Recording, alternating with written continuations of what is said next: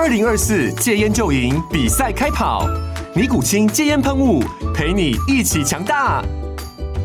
戒烟不容易，单靠意志力戒烟的人，时常无法克服戒断症状而失败。尼古清戒烟喷雾将是你的神队友，简单一喷，药品急速释放，立即缓解七大戒断症状，不限场合提高戒烟成功率。除了尼古清神队友，你还可以寻求专业医疗人员协助，一起迈向戒烟成功之路。尼古清戒烟喷雾，用科学方法戒烟，请咨询全台各大药局及戒烟门诊。本广告由尼古清戒烟喷雾、胃部药书字第零二七八三五号提供。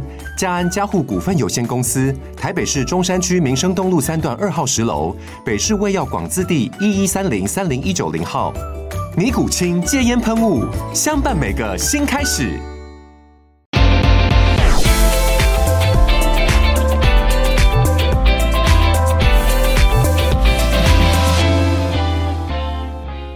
大家好，我是 Jason 哥。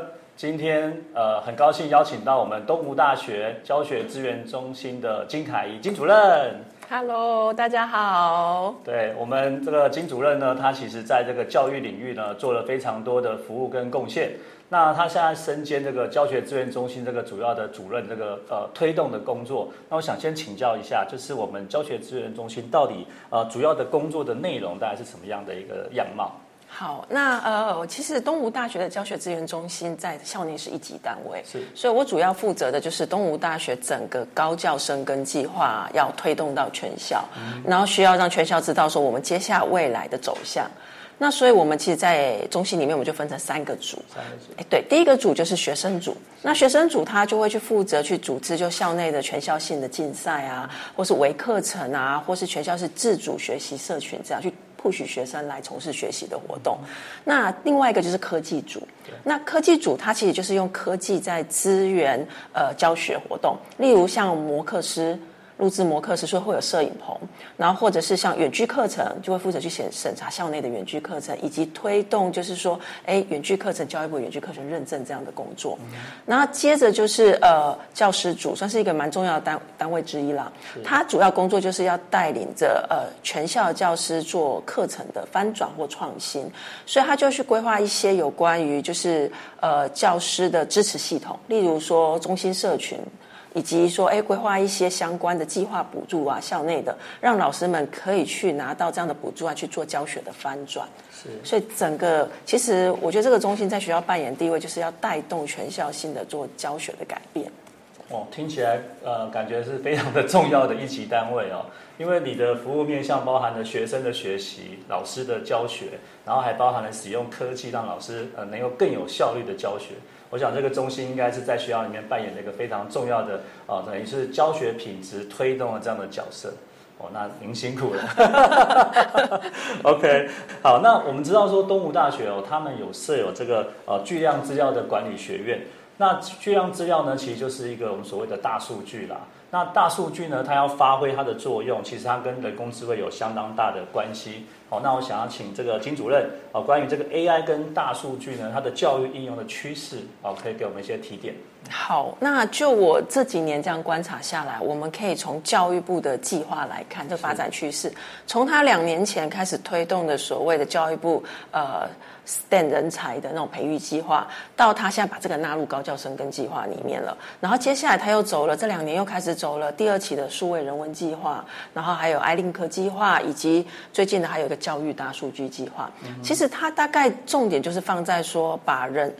把把把人才培育，应该讲人工智慧、人才培育这样的工作分成两块面向来看，一个是否那种就是知通讯的人才，对这种就是什么资工啊、电机领域的人才，那这样的学生其实呢，在他们学过相关的 AI 或大数据技术之后，他们要能够去衔接就业，他就更强调直接要走向就业面，跟相关的产业做对接。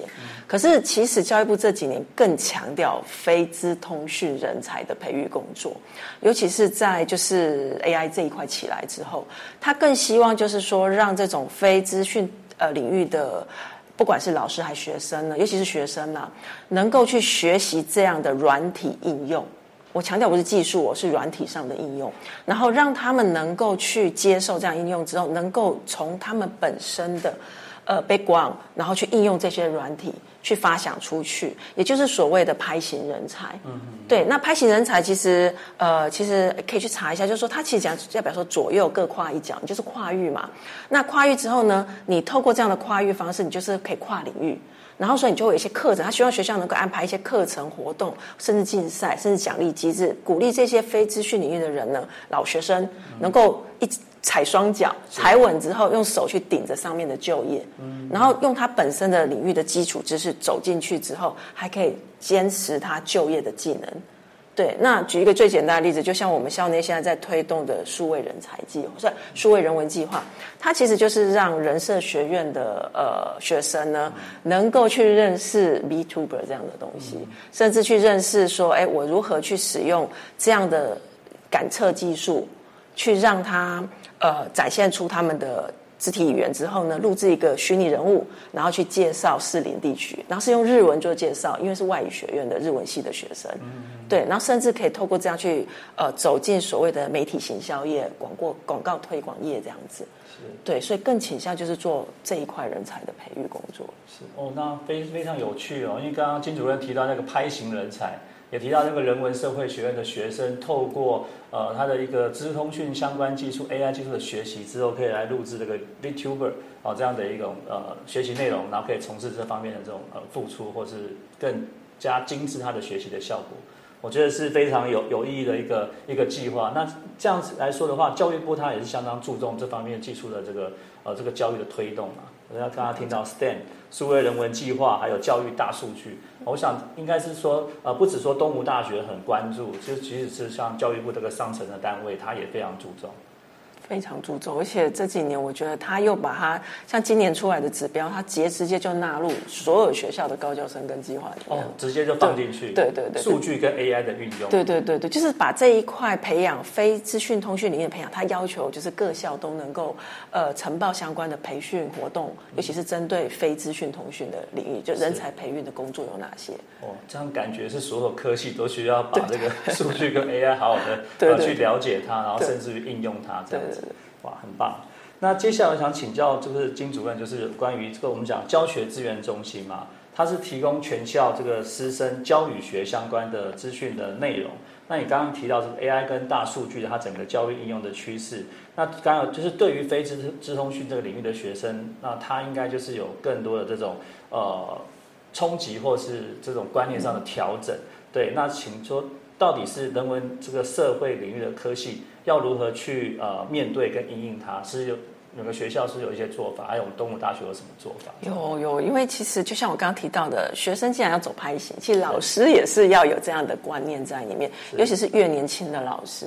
那呃，其实我这样看下来之后，我发觉就是从 AI 跟大数据的浪潮起来，尤其是 Chat GPT 去年底起来之后，其实很明显发觉老师现在真的是很紧张，而且求知若渴。因为其实我们的 AI 这个呃中心社群，我们在去年就成立了年初，那那时候我们的教学活动，请一些夜市来讲，推广给全国的老师来听，我们是线上的。可是就发觉一件事，那时候大概顶多就是三十到五十个老师会线上参与，从去年底确。的 GPT 起来之后，我们现在每一场都将近快两百五十个人，两百五对，在线上这些老都是老，几乎都老师哦，全对，然后都来听，而且他们都会一直拼命问问题哦，那就可以发觉他们是紧张的。对，那那这波我也发觉老师大概可以也是一样分两块来看，一个就是本身就是资通讯北国昂的老师，呃，像职工啊、电机这样老，他本身其实就了解什么是人工智慧的技术，什么是大数据的应用技术，所以他现在比较走向就是说，我要如何把这些东西导。到课堂上做教学的创新，例如，所以这个会比较倾向于像最近教师面向都会提到，就说，哎，做什么教学实践研究计划，他就把 ChatGPT 导进来做教学上的不一样的活动。那重点还是放在这些非资讯本科系的老师。那这些老师，他们其实真正来我们那两百五十位的那个参加者，其实大部分是这样的老师。那他们会很紧张，是说，因为他们不认识这样的技术，他们知道确可能知道 ChatGPT 怎么用，可是什么叫 AI 生成式？嗯那我到底怎么使用它？他们其实会紧张。那再来就是说，你如果要让他们把它导到课程里面，这更他们更无法想象，因为他们会觉得说。我都不懂了，我要怎么跟课程结合？所以我觉得在这一块哈，学校其实学校支持者扮演一个很动很大的就是一个角色啦。你必须要带老师跨域，嗯也就是说，他或许在他本科系领域很强，可是他需要去跟另外一个领域的老师做合作共授，甚至合作来做开课这样的动作。那在共同开课下，我就可以看到 AI 的领域是怎么用的，我可以跟他讨论。渐渐的，我就会接受。我看到嘛，我不见得能教，可是我可以接受。我就知道我的课程该如何搭配它做改变。那当老师愿意跨出这一步的时候，你的课程就会不一样了。嗯，因为你需要去把你的课程内容设计让 AI 的软体应用可以进来去展现嘛。就我刚刚举的那个例 VTuber，那时候我们找日文系的老师来看的时候，他第一个反应是什么是 VTuber？那个东西是什么？然后他看到我们准备那些工具，就是要头戴啊、头盔啊，他吓死了，赶车去。他说那个他要怎么教？对，我们就一直跟他强调，其实不是要你教，我们希望在共学的过程中，不只是学生学，你也要学。那你的学其实不是让他你去教这个东西，而是你跟业师或者是资科系老师共学，然后你们两个就去磨合出在你的课程底下。你你怎么用这个软体来教学生？你还是秉秉持着你的内容，你要做日文日文的教学嘛？对。所以他后来就跟这个老师磨到，甚至他自己还联络这个老师。暑假期间，他去跟他讨论到说：“哎，我要做士林地区的推广，我要用 B to B 让日本人认识。对。但是我不要再讲说什么士林夜市，永远都是夜市。他就说每次学生都是士林夜市，我现在是讲士林的文化。哦。对，用日文来介绍。更深度的这种对对对对对，那希望学生能够最后作品是做一个影片出来，B to B 的介绍影片。嗯哼。对，那他甚至自己还跟我说，因为可能跟那个夜市，因为我们为了这件事帮日文系的老师开了三次课程。对对，那那他来他们上完之后，他们自己有去发小说，未来他们能不能做 p a d k c a s e 这样子，用 B to B 来做 p a d k c a s e 哦。对对，所以就我觉得这个是导学校需要。不许这些老师要愿意走出第一步，那这样的支持是很重要的。对对对，对你必须办老师是会怕的。嗯，对，这是我觉得在推动上是需要多花琢磨的。当老师跨出第一步，才有办法带着学生去跨。是，对，不然他的课会永远停留在原始的的样态。样态，对。这是很可惜的，很可惜。所以听到刚刚我们金主任的分享，我们可以知道说，呃，东吴大学他们在这一块相当的关注，然后也投入了相当多的资源，而且上从高位的领导者，哦，从从校长开始到各单位的主管，大家都有共识，一起来共学，哦，然后借由跨域之间的呃专长的整合，然后呢。让学生更加能够成为这个拍型人才的这样的一个教育的想法。对，哇，那你责任重大，教学资源中心。对对对，所以常常要需要放松。对对对，有科技之外，还是要有人文的放松，这也蛮重要的。OK，好，那最后再请问一下金主任哦，关于这个刚刚提到跨域教学这件事情。那跨域教学的话，其实如果把 AI 这个元素再把它放进来之后，那它跟我们以前的所谓的跨域教学再加入 AI，它的变化大概在什么地方？你有什么看法跟建议？如果把把这个 AI 的跨域教学把它做好，我觉得呃，AI 跨域教学如果要做好的话，第一就是说。我觉得跨领域这件事一定要先让老师有产生共识啦，而且是你要让这种非资讯老师一定要有这件的共，一定要有产生这样的意识，他要意识到，因为当他没有意识到的时候，他只认识 Chat GPT 的时候，因为常常这些老师来找我就说要用 Chat GPT，我都一再强调，它就是一个聊天机器人，对，重点还是放在你到底想要把它怎么样用在教学活动，因为对这些老师来讲，他不没有办法去学技术的，是是，对，所以。你到底是想要用它来做什么？做教学发展才是你的重点。嗯，对。那我觉得这个是才是重，因为说技术其实对他们来讲都是其次的。对，这不需要当他们，因为他们本身就不是走这，他们的内容才是重，他们的特色。对。那如何结合 AI 进来之后，去把他们的特色扩大？以前他们可能就只是 PPT 报告这样呈现，那现在他们可以透过 AI 生成，甚至 AI 的技术来呈现多元面向的作品，多元面向的作品，甚至带领学生来做这样的作品。我觉得这是他们需要去能够走出来的一步。嗯，就是这样的老师。那我觉得对资工系的老师来讲，其实我自己本身资工的，那我看着这些老师，我我以前会觉得说，就是呃，我会技术啊，那为什么我还需要跨领域呢？可是我后来我有发现，就是说，其实他跟他们合作之后，他们能带学生看到的是不一样的东西。例如我举例，就是像我曾经开过类似电子书这样的课程，那电子书我只能教学生怎么做电子书，那学生永远做出来的就是。就是书的展示，电子书的展示。可是当我有一次试着把宗教系跟台湾文学系的老师带进来我的课程，有一半的课程我切给他们，让他们去讲。哦，学生最后的作品都是做文化的介绍，中台湾宗教寺庙的介绍，他们跑去清水祖师庙去拍，这是我想象不到的，那个是我没有办法给他们的。所以我也认为资讯的老师其实也可以多思考，说在你的技术课程后面，你是不是可以走。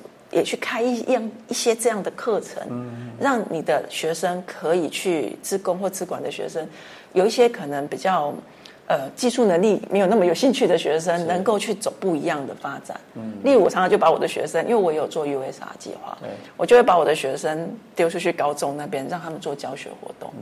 对，这个在自工其实很难想象，为什么我要去做教学活动？对对，然后他说为什么我不是写程式就好嘛？可是我就跟他讲，当你会站到台上去。对着下面的高中生、国中生教这些东西的时候，而且还讲到他们听得懂，对，你还不怕被他们问到，这才是你的本事。那表示你的理解到下一个层次。对对对对对，你不是只是坐在后面写程式而已。所以我一直觉得这样的人才才是拍型。那老师真的扮演一个关键的角色。如果老师都没有意识到的话，真的现在大部分的传统教学方法，老师们都还是在固守着原本的教学方法。是。对，那可是我一直觉得，接下来年轻的老师势必要面对着这样的趋势，尤其是 AI 起来之后。对，所以老师的角色就很像是一个呃激发者，对不对？激发学生更跨域，然后更多元面向的这种开展的机会。对，尤其在 AI 进来之后，它有更大的空间去创造出来。哦，然后以前我们可能只能想象的一些教学的方法，现在透过 AI，它可以有更多面向。然后让学生有更好的成长跟可能性。呃，我们知道这个在 AI 跨域教学的部分，当然东吴大学有很多的经验。那请金主任再来分享一下。好，呃。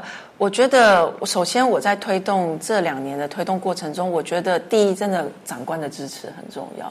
因为在推动这种跨域课程的时候，因为我现在是负责推动全校性的那跨科技智慧应用学程，然后我也负责校级的人工智慧委员会的执行长。是。那尤其是教学面是我负责要去推广。那我发现我在规划这样的课程的时候，呃，其实我需要去跟不同的系、不同的院沟通。嗯。